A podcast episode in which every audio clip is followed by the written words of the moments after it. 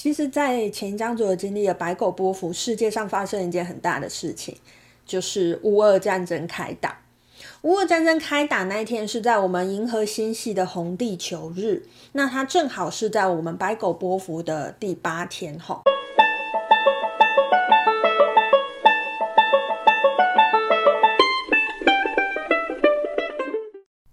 大家好，欢迎来到黄皮肤的吉普赛人，我是太阳双子上升处女月亮牡羊命主星水星太阴坐命的显示生产者露丝露丝。我目前是一位塔罗占卜师、占星师、催眠师以及房民歌歌手。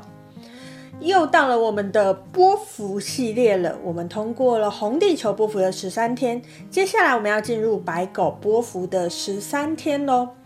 好，不知道在红地球波幅，大家有没有感觉到非常多的共识，或者是有没有吸引来你真的想要的东西了呢？呃，其实我个人在过去的十三天里面，大概是我今年度最最忙碌的十三天了吧。好，那当然是因为我自己心里哎也有许下一个啊，希望可以多赚点钱的愿望，这样子。好。好，所以其实我觉得在过去的十三天，我有蛮多的共识，不知道大家有没有也有感觉到这样子的共识呢？欢迎在下面跟我分享。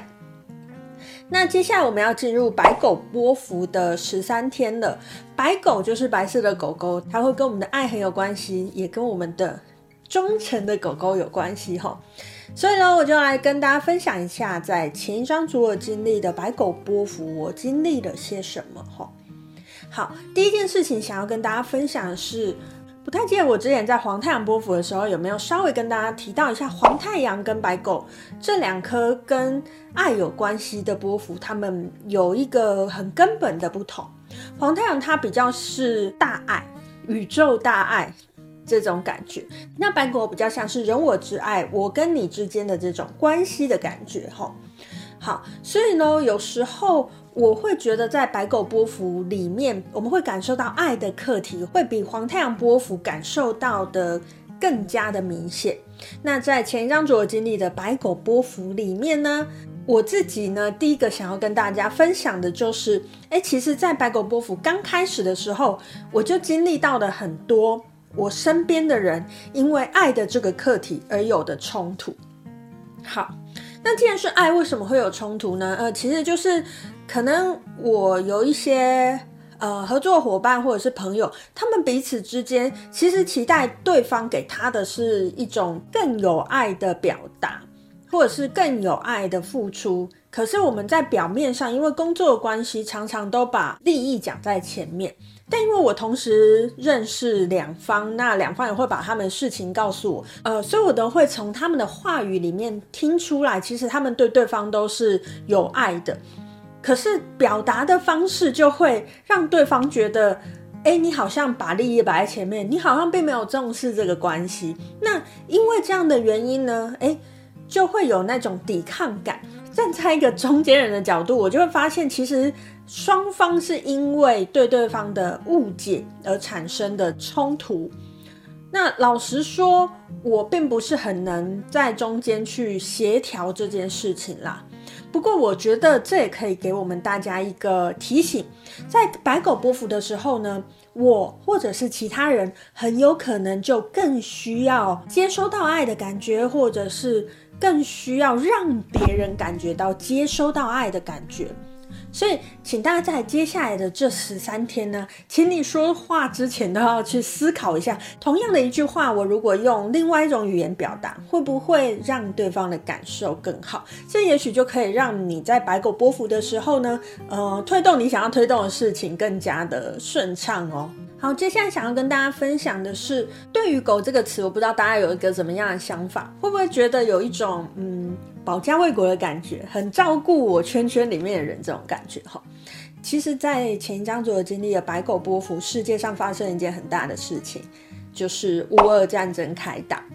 乌俄战争开打那一天是在我们银河星系的红地球日，那它正好是在我们白狗波符的第八天，哈。呃，在那一天爆发这个乌俄战争啊，其实我感觉到的是，呃，乌俄战争为什么要打？大家其实是要捍卫我的国家里面所拥有的东西，捍卫这个疆域里面有的东西，以及当天是银河星系红地球，银河星系这个调性呢，它其实就跟我是否有活出我相信的事情有关系。诶，所以不管是俄国或者是这个乌克兰，他们的元首或者是呃他们的国家人民，一定都有他们自己心中的信念，一定都有他们自己认为对的东西。那当这个东西有冲突的时候，当我那个好想捍卫自己的想法是非常强烈的时候，其实就很有可能产生冲突。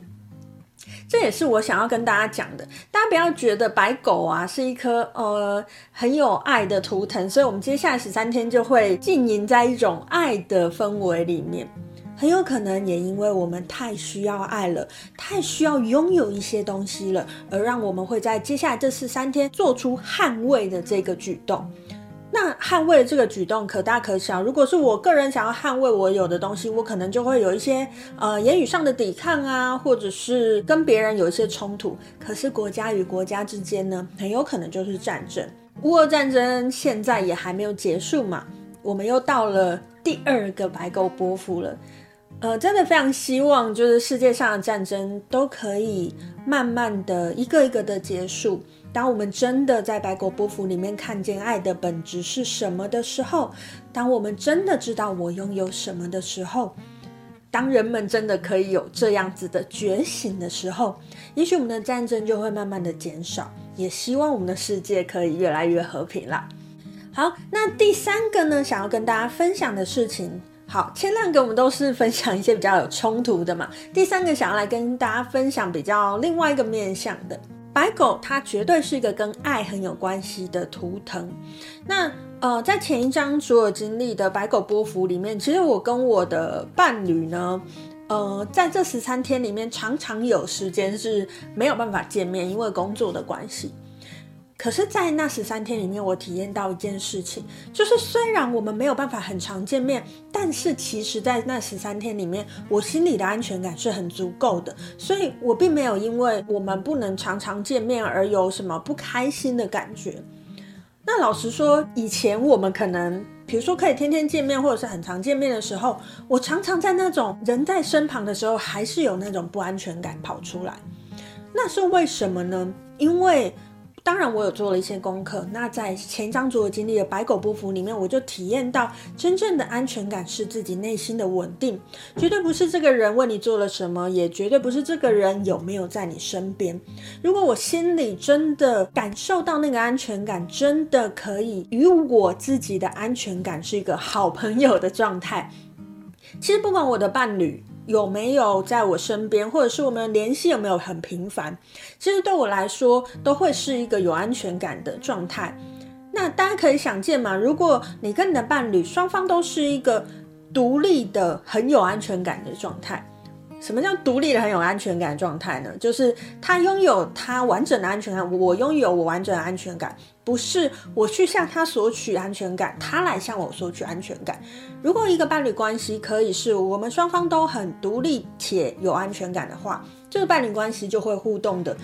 更舒适一些哈。这也是我在前一张白狗波符里面真正经历到那种很有安全感的状态。真正经历到，当我很有安全感的时候，那个爱就会充满我的心里。我不需要，呃，为了要索取爱而做出一些反应。那我也不需要，因为我缺乏安全感而变成一个消博之类的这种吼。好，那以上呢，就是今天想要来跟大家分享的，在前一章所经历的白狗波符里面，我经历了些什么事情吼。那在接下来的这十三天，是我们充满爱的十三天，是我们可以用更慈悲的心去看待这个世界的十三天。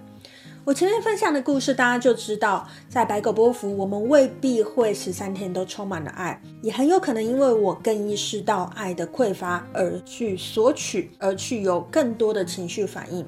所以接下来这十三天，我认为大家。